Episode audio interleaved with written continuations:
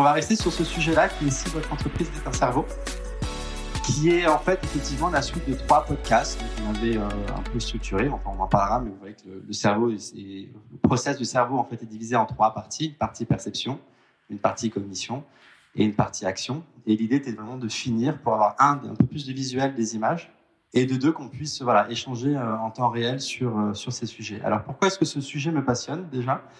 Moi personnellement, je viens d'une formation un peu un peu éclatée.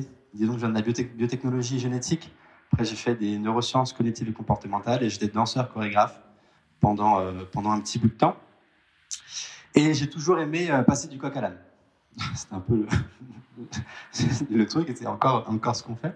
Mais pourquoi? C'est parce qu'en fait, j'ai toujours eu une, une, passion et une idée qui était finalement le, le cerveau fonctionne d'une façon assez simple.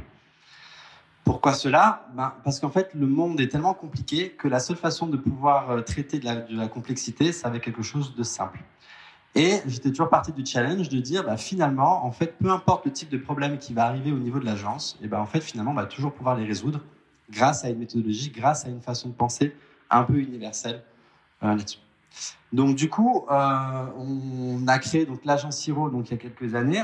Et le but de l'agence Hiro, c'est effectivement de faire un accompagnement global des organisations dans des thématiques de transformation. Global, pourquoi? Parce qu'en fait, on a trois grands, trois grands pôles. Un premier, c'est une étude et du design organisationnel, un peu comme un architecte. En fait, on, on aide à penser les organisations en fonction des différentes fonctions. Est-ce que le système d'information est bien calibré? La fonction ressources humaines, la fonction DAF, voilà. La seconde chose, c'est de l'ingénierie pédagogique. Donc en fait, finalement, on s'est rendu compte que la seule façon de transformer une organisation, bah, finalement, c'est la montée en compétences. Pas forcément sur les compétences qu'on pense, on va en parler plus tard, mais cette montée en compétences pour qu'effectivement l'organisation puisse euh, s'améliorer, se changer, évoluer.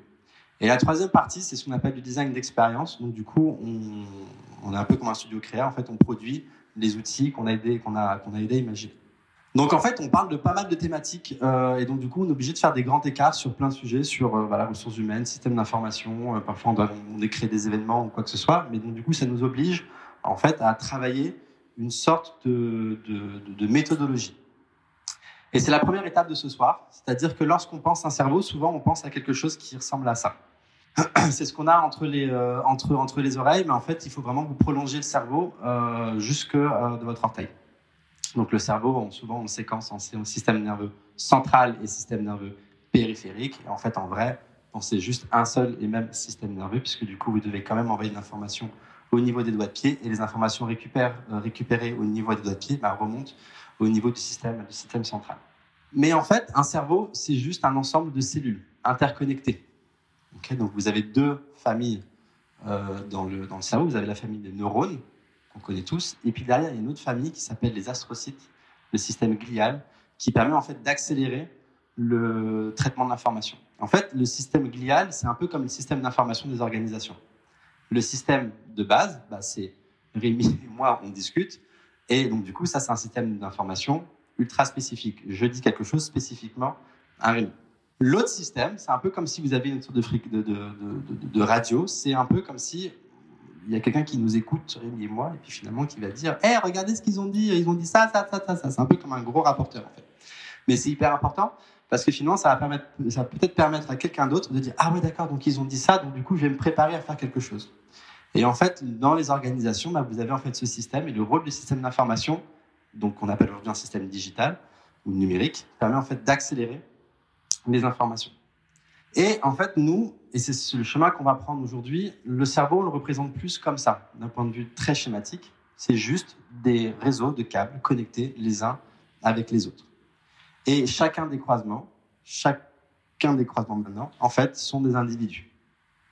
Et en fait, le parallèle qu'on va faire ce soir, c'est ça, c'est un parallèle entre un cerveau biologique et un cerveau dit social, qui sont en fait le cœur d'une organisation. Et ce que je voudrais vous montrer, vous discuter avec vous, c'est finalement, en fait, on peut faire un gros parallèle et que les deux sont similaires.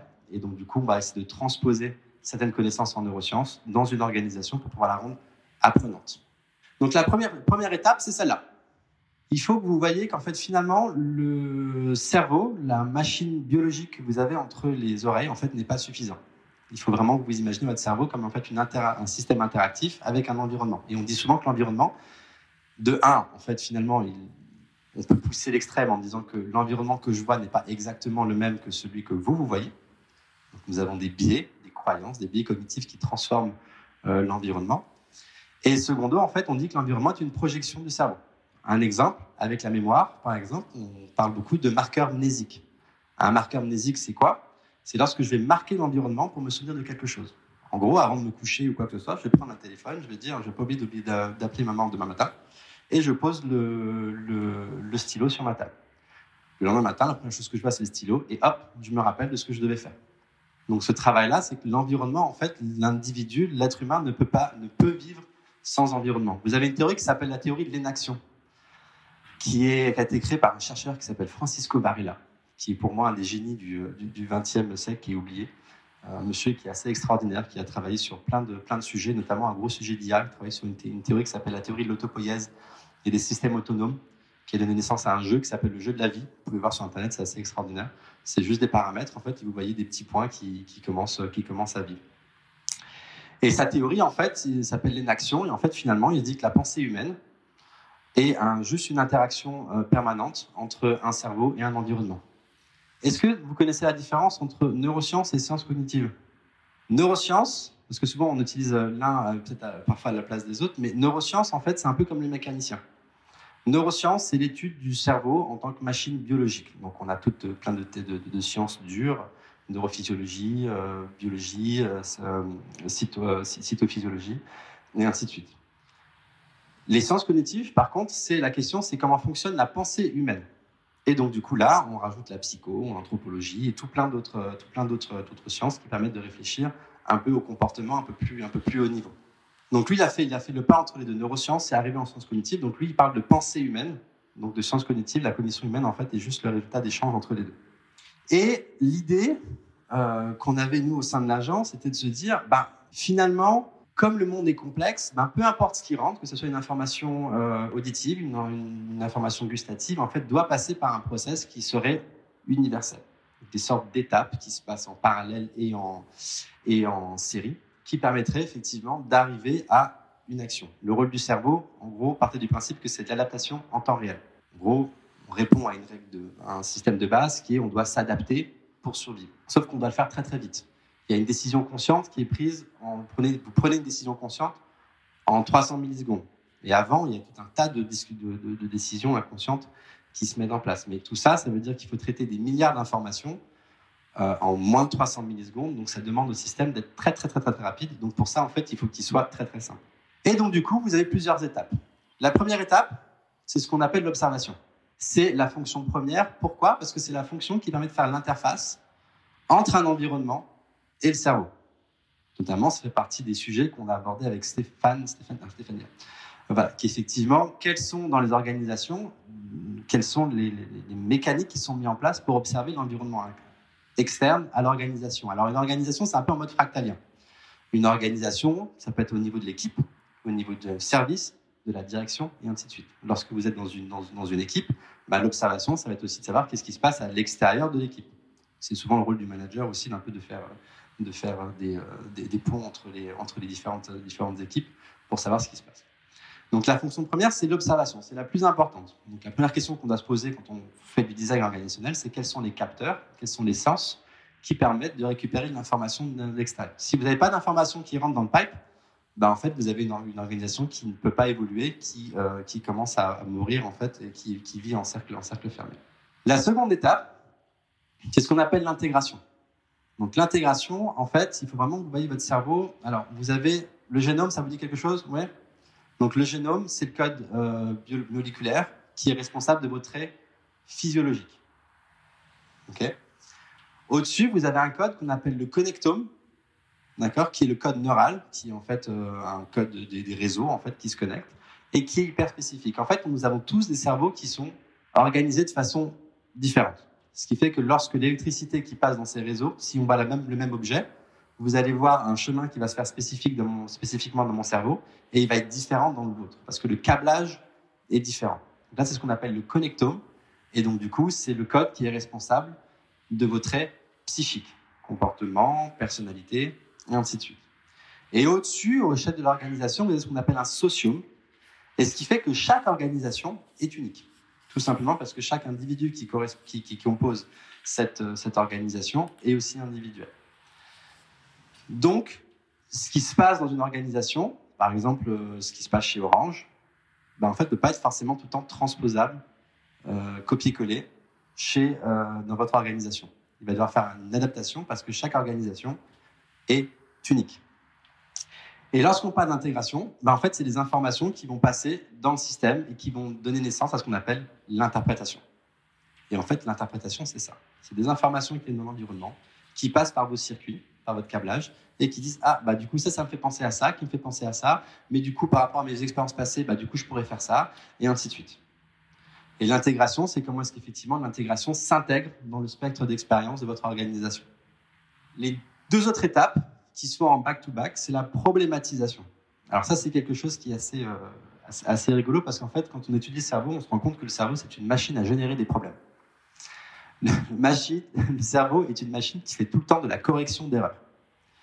Et c'est son taf. Et il adore faire ça. Et en fait, là, maintenant, si je vous demande de générer euh, cinq problèmes, vous allez en faire en choisir cinq easy. Genre, oui, euh, la lumière peut-être pas forte, il fait un petit peu froid euh, là-dessus. Et quand on commence à chercher des problèmes, on les trouve toujours. Mais c'est aussi le truc qui est super chouette parce qu'en fait, à chaque fois que vous générez un problème, vous générez en fait derrière en bac une idée pour le résoudre. Et ce système-là permet de créer ce qu'on appelle un système en déséquilibre constant. Parce que c'est vrai qu'on a toujours l'idée d'essayer de chercher un équilibre. En fait, il faut que vous sachiez que tous systèmes à l'équilibre sont des systèmes qui n'évoluent pas. À partir du moment où votre système, votre organisation est équilibrée, ben en fait, elle est coincée dans le temps, elle ne va pas aller beaucoup, elle ne va pas aller plus loin. Donc le fait d'avoir, c'est le principe de l'homéostasie, le fait de chercher en fait tout le temps ce déséquilibre, ben en fait finalement le cerveau se met tout le temps en mouvement et en mécanique d'amélioration pour trouver des nouvelles idées. Donc, chercher des problèmes sont super chouettes. Alors, du coup, il ne faut pas faire l'extrême non plus. Vous savez, dans une équipe, dans une réunion, il y a toujours le gars qui, euh, qui va chercher des problèmes partout. Ouais, mais ça ne marchera pas, parce que si on fait ça, ça fait ça, ça. Ah, mais non, mais ça et ça. Donc, ces gars, ils sont vraiment utiles. Après, il faut un peu les calmer, parce que finalement, ça nous plombe un peu. Mais finalement, ils génèrent pas mal de problèmes. Donc, du coup, derrière, ils peuvent générer pas mal de nouvelles idées pour pouvoir faire avancer euh, les choses. L'idéation, bon, c'est clair, c'est effectivement comment, ok, j'ai un problème, ok, je voudrais, euh, il fait un petit peu plus, un petit peu froid ici. Euh, ma solution, ça va être, euh, ok, j'ai une idée, je vais augmenter le chauffage. Et juste derrière, on a ce qu'on appelle la planification. C'est-à-dire, ok, là, je suis juste devant vous, il faut que je monte le chauffage. Donc déjà, première étape, il va falloir que je cherche où est le thermostat. Seconde étape, il va falloir que je me déplace de temps de pas, que je fasse un mouvement avec le bras, et ainsi de suite. Ça veut dire qu'on va faire ce qu'on appelle une planification, et je vais aller un peu plus loin, c'est une planification fantôme. C'est-à-dire qu'on va se projeter dans, le futur. Le cerveau est une machine qui fait des probabilités de ce qui va se passer. En fait, en fait le présent n'existe quasiment pas dans le cerveau. On se base du passé pour essayer d'anticiper ce qui va se passer dans quelques millisecondes. Le problème, c'est que plus le futur est loin, plus faible sera la probabilité que ce futur va arriver parce qu'en fait, vous êtes incapable de pouvoir anticiper l'intégralité des facteurs qui va se passer entre maintenant ou dans une heure, deux heures, trois heures, un mois, quatre mois. C'est pour ça que dans le podcast, lorsque je parle de plein de stratégie à court, moyen terme, et qu'effectivement, euh, Caroline me disait que c'est, vous, et puis après, Caroline, euh, très sur Caroline, que finalement, c'est une stratégie à court terme qui est sur 5 ans, si je me souviens Ouais, 3 ans, qui est plutôt, plutôt pas mal, parce que si on fait des stratégies à plus long terme, ben, en fait, finalement, ça sert pas à grand chose, ça permet effectivement à guider, mais finalement, les, collaborateurs s'épuisent assez rapidement parce que ça se passe jamais comme prévu, et donc, du coup, on est fatigué d'avoir des, des, des, des, des milestones à trois ans ou autre chose, c'est plutôt, c'est, plutôt pas mal parce que ça permet effectivement de faire des stratégies. On sait que ça va pas se passer exactement comme prévu, mais en tout cas, c'est pas si, si, loin et on peut un peu maîtriser certaines, certaines choses. On fait des stratégies à 20 ans. Ça, quand on a beaucoup de prospectives, on réfléchit à que va être le monde en 2050, dans 2050, ben, ça reste de la prospective. Le Covid est un exemple assez super. En fait, voilà, on a pensé à un monde euh, peut-être différemment, peut-être que celui qui, qui est maintenant. Mais par contre, ce qui est intéressant, c'est que la planification commence toujours par là, maintenant, tout de suite. Qu'est-ce que je vais faire demain pour faire avancer le Schmilblick? D'accord? Il n'y a rien de pire de réfléchir à OK, qu'est-ce qu'on va pouvoir commencer à faire dans deux ans? Non. Parce que vous faites une stratégie, en développant une planification, c'est OK, là, je suis là maintenant, qu'est-ce que je vais faire pour aller commencer à débaisser mon chauffage? Et une fois que la planification est faite, on va prendre une décision. Et attention, la prise de décision, c'est pas de lancer la stratégie entière. La prise de décision, c'est de lancer la première étape. Donc, je fais le premier pas, puis je regarde, Ok, je fais le second pas, puis j'attends. Et ainsi de suite. Et il se peut arriver qu'il se passe des choses, et en fait, on va faire de la correction. C'est ça que je dis que le cerveau fait toujours corriger, corriger des erreurs, mais en fait, finalement, il va faire quelque chose, il y a un petit coup de vent, ça va déquilibrer mon mouvement, mais finalement, je vais prendre une trajectoire différente, et ainsi de suite. C'est la base de ce qu'on appelle la mécanique d'improvisation. L'improvisation, c'est pas de la randomisation. Quand quelqu'un improvise, il fait pas n'importe quoi. Il est dans un objectif précis dans sa tête, en fait, et il ajuste ses mouvements par rapport à une, expérience passée pour pouvoir travailler, donc soit, une, soit euh, réussir à résoudre un problème, enfin, l'improvisation, c'est la résolution de problèmes, même, dans un point de vue artistique.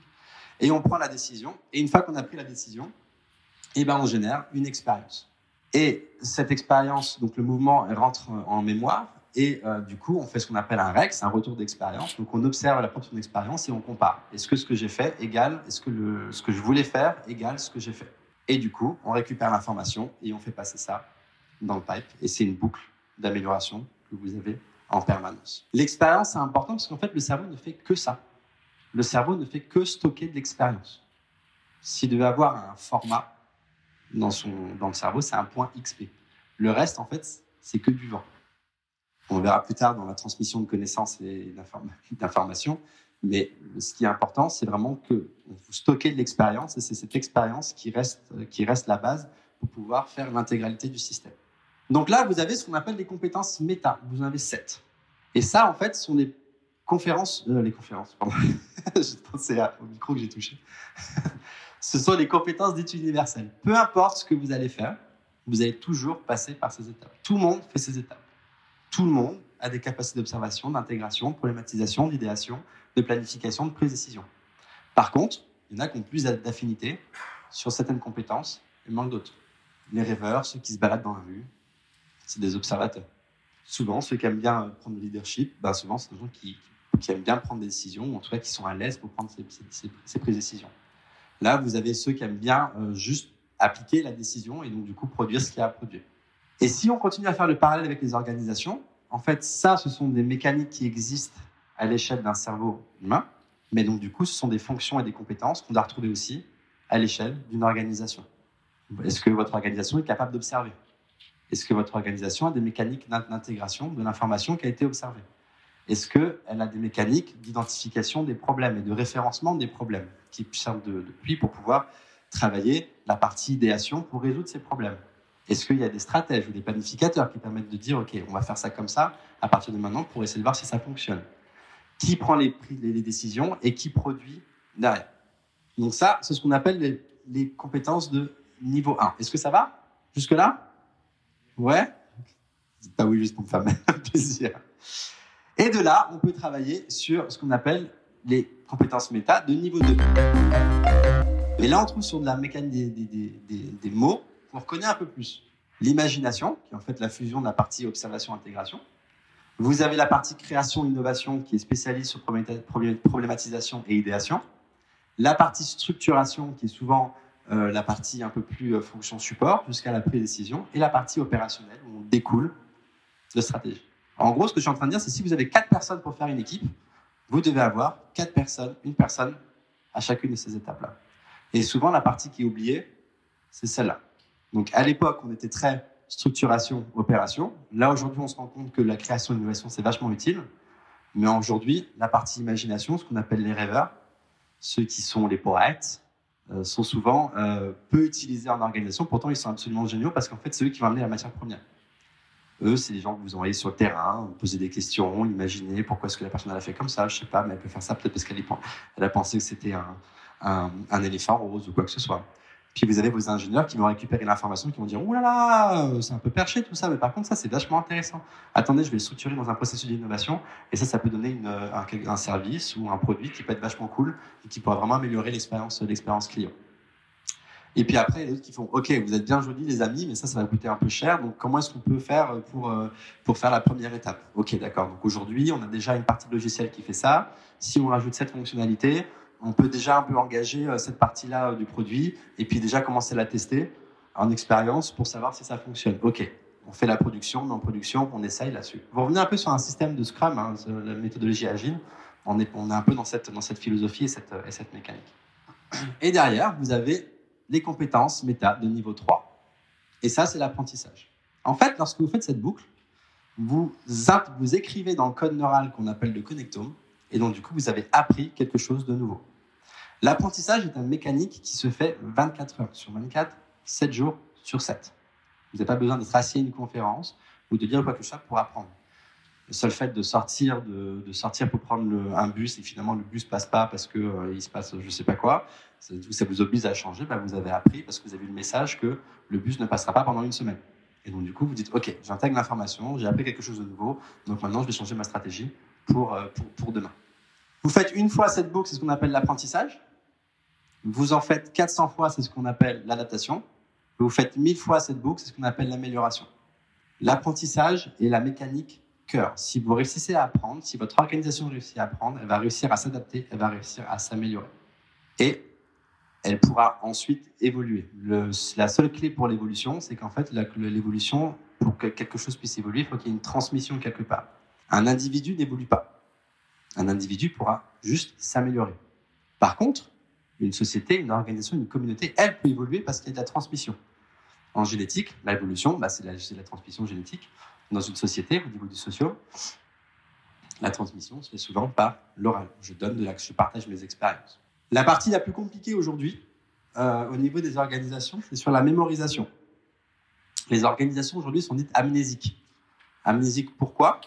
Parce qu'en fait, on parlera très bien puisque nous avons un spécialiste des actifs immatériels ici, mais, mais aujourd'hui, la connaissance des entreprises sont souvent stockées dans les collaborateurs. Une personne qui a travaillé beaucoup dans l'organisation, ben en fait, se retrouve avec un grand niveau de connaissance, et lorsque cette personne part, ben en fait, l'entreprise perd la connaissance, et donc du coup, le fait de mettre quelqu'un à la place à son poste, de reprendre, reprendre les trucs, de refaire les choses, vous avez trois ans dans, dans le baba, quasiment, surtout si c'est des postes de direction. Donc la clé aujourd'hui, dans ce qu'on appelle l'ingénierie des connaissances, c'est d'essayer de réfléchir à comment est-ce que finalement la connaissance des collaborateurs est infusée dans le système d'information et pas dans l'individu. Donc aujourd'hui, il y a des choses qui existent, comme la GED, comme les documents partagés ou quoi que ce soit, qui aident. Ce n'est pas encore parfait, en tout cas ça aide, en partie. Parce que finalement, dans une GED, tout le monde organise son dossier un peu comme il veut. Et donc, du coup, finalement, quand on fouille dedans, on fait Ah, mais non, je ne trouve pas mon dossier. Donc, finalement, je vais réécrire le même dossier ou un peu différent. Donc, finalement, il y a duplicata. Et en fait, ça devient un peu complexe. Mais en tout cas, cette question-là de, l'ingénierie des connaissances, si vous voulez avoir une organisation dite apprenante, enfin, pour moi, aujourd'hui, c'est la prochaine, la prochaine question à se poser. Comment est-ce que je fais en sorte que ma mémoire est dans le système d'information? Est-ce que ça va? OK. La seconde partie. Donc là, on était plus sur l'apprentissage par expérience. Donc, du coup, là, votre question, c'est de savoir comment est-ce que votre organisation va accumuler de l'expérience pour pouvoir effectivement s'améliorer au fur et à mesure. La seconde partie, c'est l'apprentissage par pair.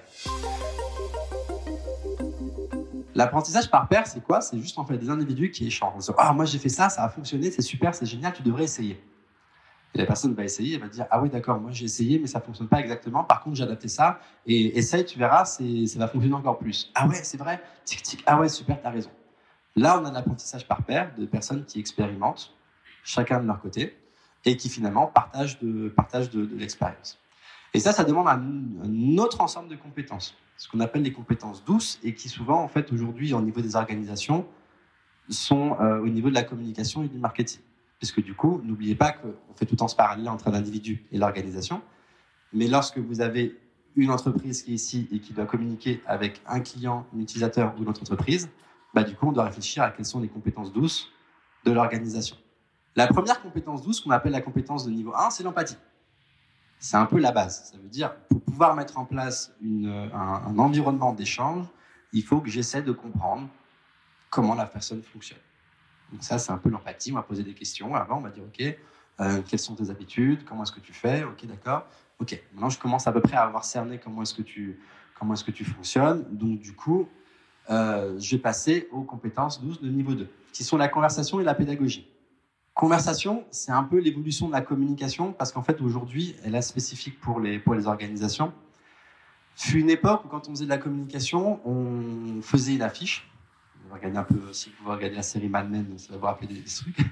On prenait une affiche, on la mettait euh, dans, dans, dans la ville et la seule façon de voir si ça avait fonctionné ou pas, c'était de voir sur les ventes. Donc on avait juste émetteur et puis that's Donc communiquer, en fait, c'est comme si moi j'arrivais je vous dis ça va. Et je pars. Là, j'ai communiqué quelque chose. Mais c'est pas vraiment simple. C'est qu'on parle beaucoup de communication. En fait, ce qui est important, c'est de mettre en place des systèmes de conversation. Parce que je vais dire quelque chose, mais ce que je veux, c'est avoir ton feedback.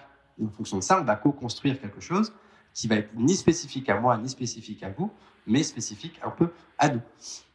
Donc, on met en place cet, art de la conversation. L'autre partie, et en communication aujourd'hui, c'est ce qu'on peut faire, parce qu'effectivement, avec les, réseaux sociaux ou quoi que ce soit, on peut facilement avoir la data ou des retours du, client qui permettent facilement d'ajuster son discours ou euh, sa campagne ou sa stratégie. L'autre méta-compétence, c'est un peu la pédagogie. C'est-à-dire qu'en fait, partez du principe que euh, ça ne sera jamais ma solution, encore une fois, ou la vôtre.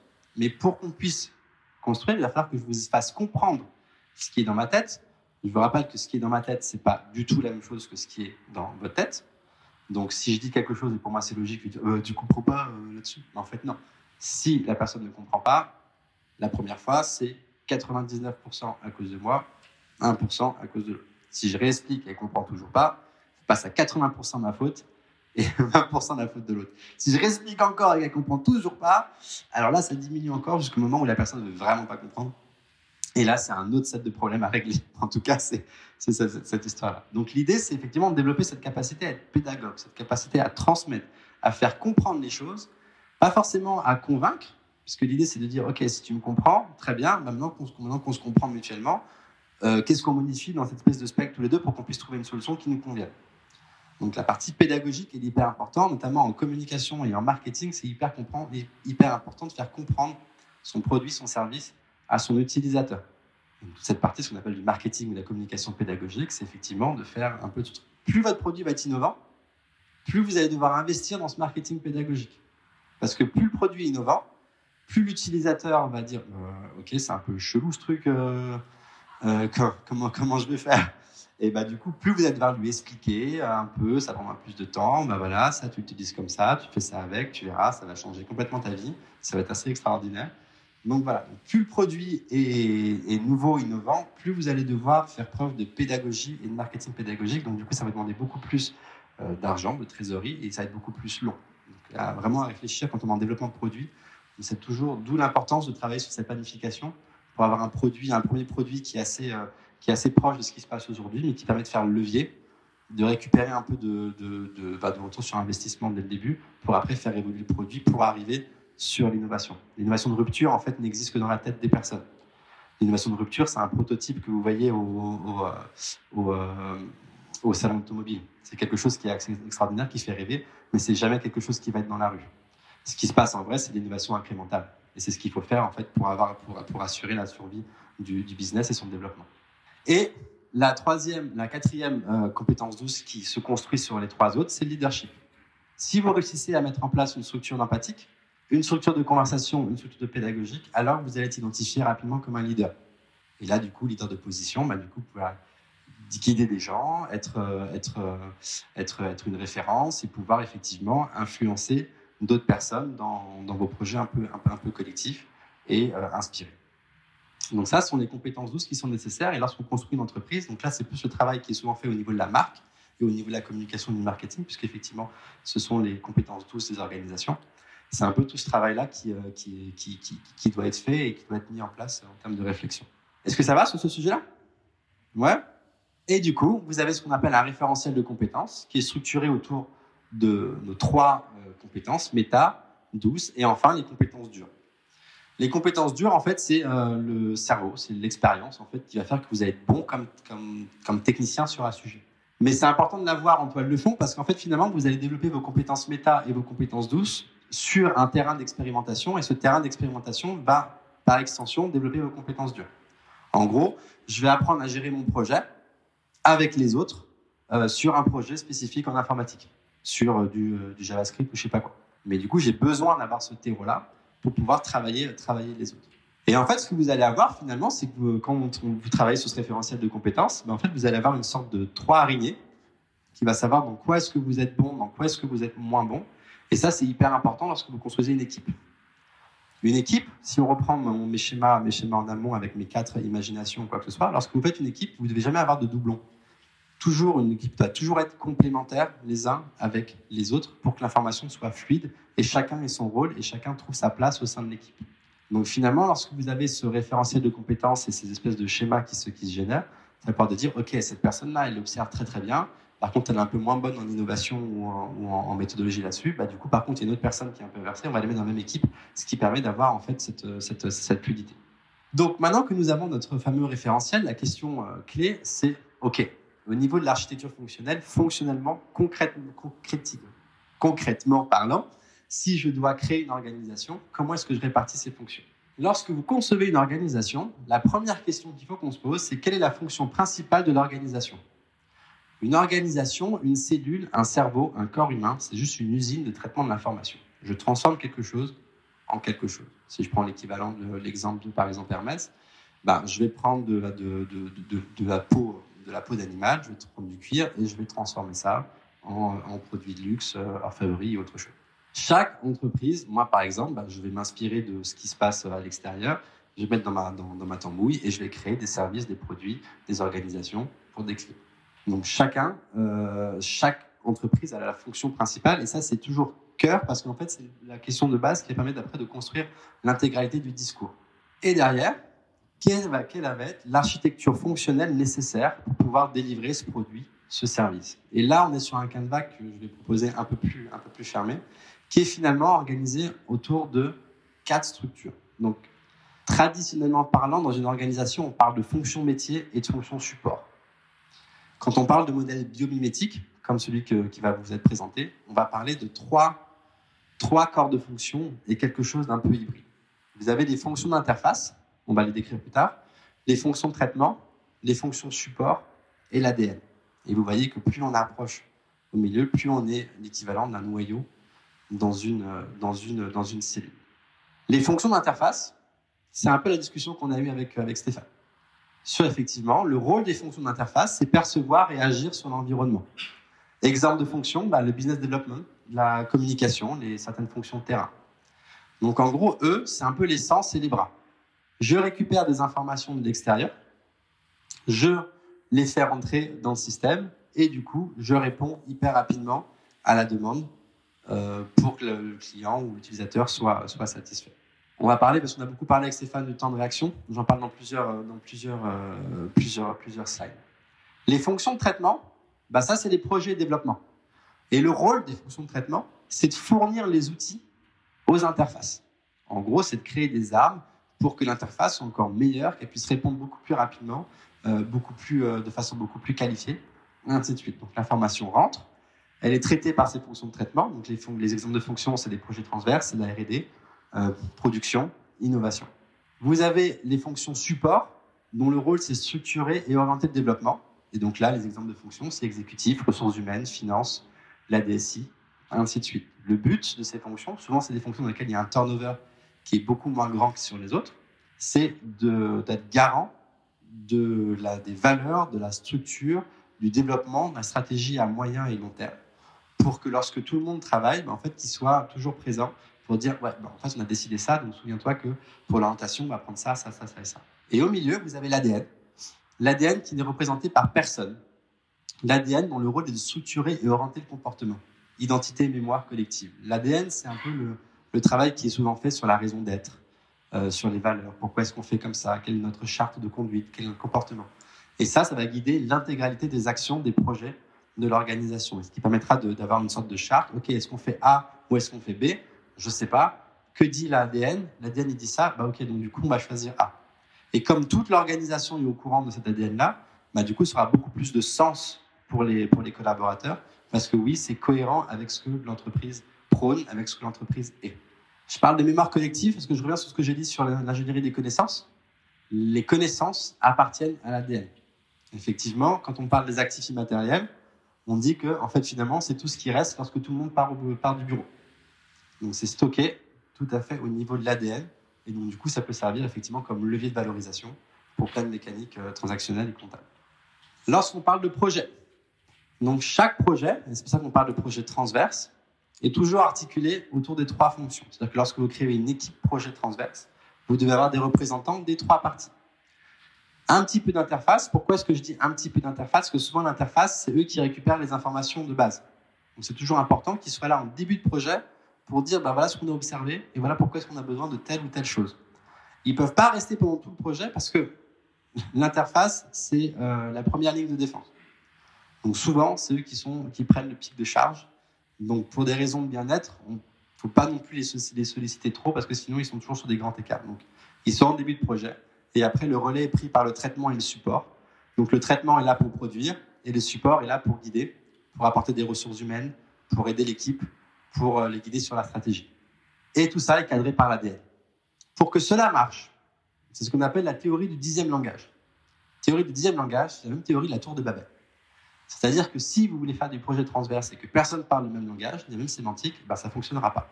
Donc il faut faire un travail au niveau de l'organisation, notamment souvent c'est un travail de méthodologie, donc ce n'est pas forcément en termes de sémantique, puisque le but n'est pas non plus de lisser toute l'organisation, puisque la richesse d'une organisation sont les individus. Chaque individu étant différent, chaque individu va apporter quelque chose de, de nouveau. Donc ce qu'il faut, c'est juste faire une sorte de cadre global, souvent c'est la méthodologie de projet, que vous soyez en comptabilité, à la DAF, aux ressources humaines, à la communication, au métier ou quoi que ce soit, tout le monde travaille sur le même carcan méthodologique avec des outils similaires pour qu'on puisse tous travailler sur, un mode projet un peu partagé. C'est pour ça qu'on parle d'uniformisation des sémantiques et des méthodes, favoriser les sciences d'information et travailler le projet transverse. Vous avez plusieurs temps de réaction. C'est un peu comme la Terre. Quand on parle de modèle biométrique, le but c'est de faire un parallèle sur l'intégralité des sciences de la vie et du vivant. Un peu comme la Terre. La Terre, vous avez en fait une vitesse de transformation qui est beaucoup plus euh, rapide sur les couches externes, et au fur et à mesure, bah, ça, se, ça se rigidifie, et ainsi de suite. Les fonctions d'interface, vous avez un temps de réaction rapide. C'est exactement ce qu'on disait avec, euh, avec, avec Stéphane, c'est-à-dire que le fait qu'il y ait une demande client, le client il va avoir une réponse hyper rapidement. Si vous devez, euh, pour avoir une réponse, redescendre jusqu'au niveau des fonctions support pour après remonter ou quoi que ce soit, vous avez passé, dépendamment de l'organisation, deux semaines, trois semaines, et là le client il est frustré parce qu'il n'a pas sa réponse. Donc aujourd'hui, les fonctions d'interface sont armées de systèmes d'information. C'est ce, que ce que tu disais, si je, si je me souviens bien, qui permettent effectivement d'avoir ce, ce, rapport rapidement. J'ai une demande, je passe par une application, j'ai la réponse de premier niveau.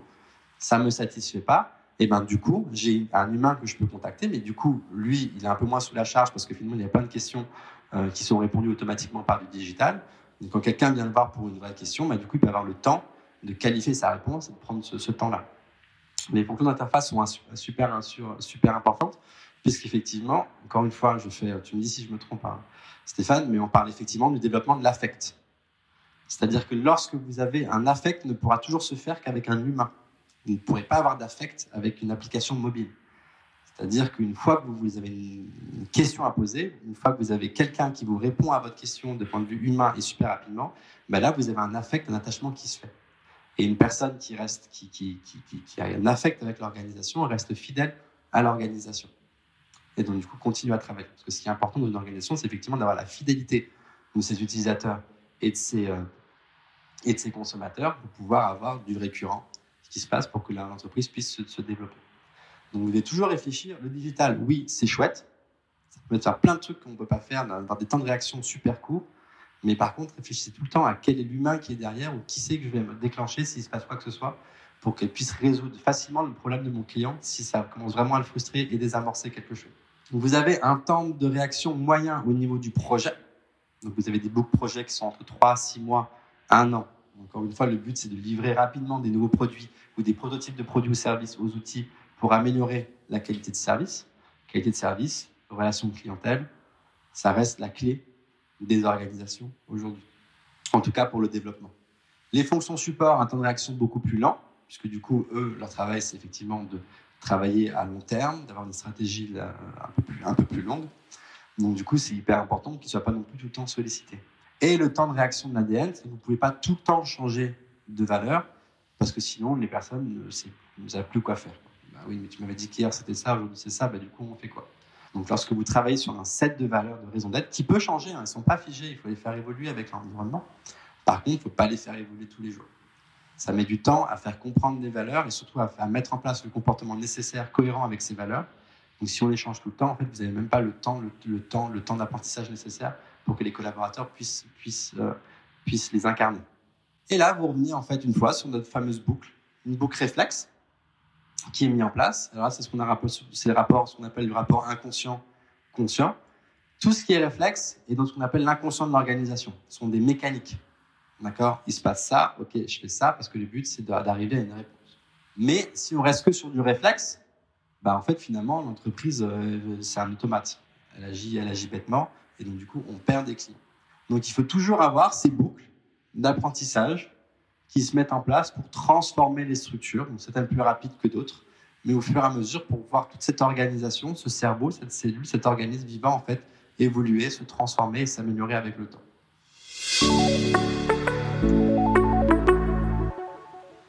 Et là, donc on va un peu, un peu recouper.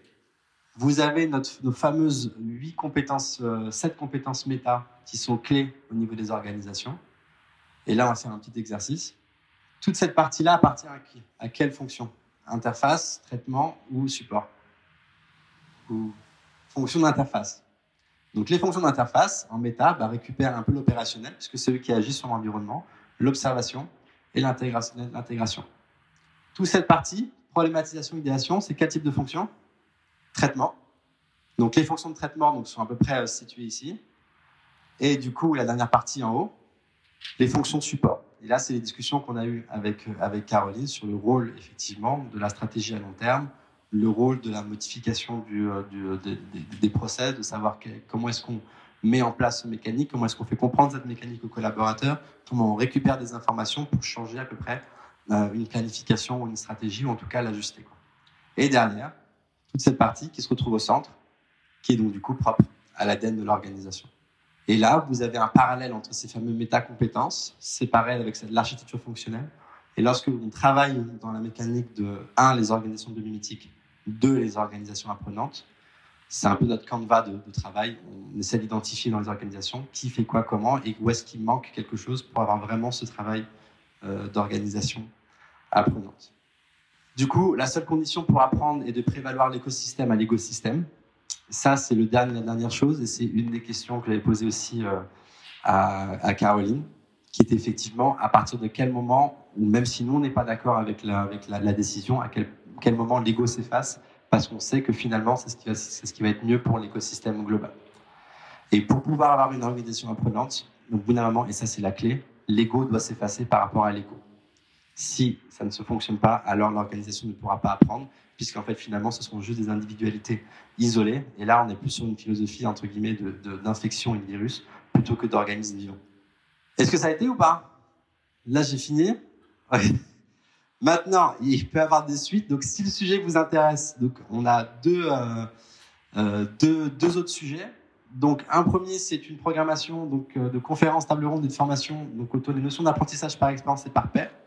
C'est une série de six conférences qu'on organise qui s'appelle Entreprendre, qui est gratuit. Vous pouvez venir, c'est une fois par mois. Une fois par mois, c'est les mercredis de 18h à 19h. Donc, vous avez tous les sujets dans le, petit, dans petit leaflet.